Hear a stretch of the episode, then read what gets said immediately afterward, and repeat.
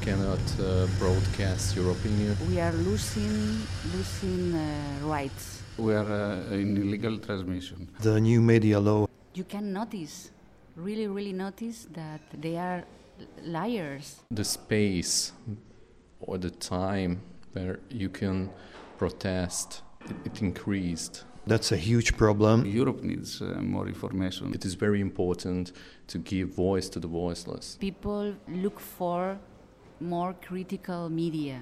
Uh, It was a need uh, for a radio station, independent radio station, that uh, could support uh, the, the information about all this movement. Many people come to the community radio, More than a radio, it it reinforces community. be creative, join with us, or make radio because they love. It's not about just media, it's about expressing your opinion and wishes and needs, You can hear voices of the minorities. values, solidarity, free speech. People realize that it's important to share more and more ideas and conversation with more people. We will be always uh, with the part of the society.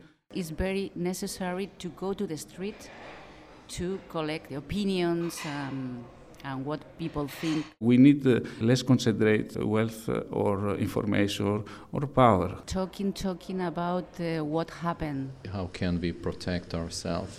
And, and I don't know how. Protect the freedom of speech.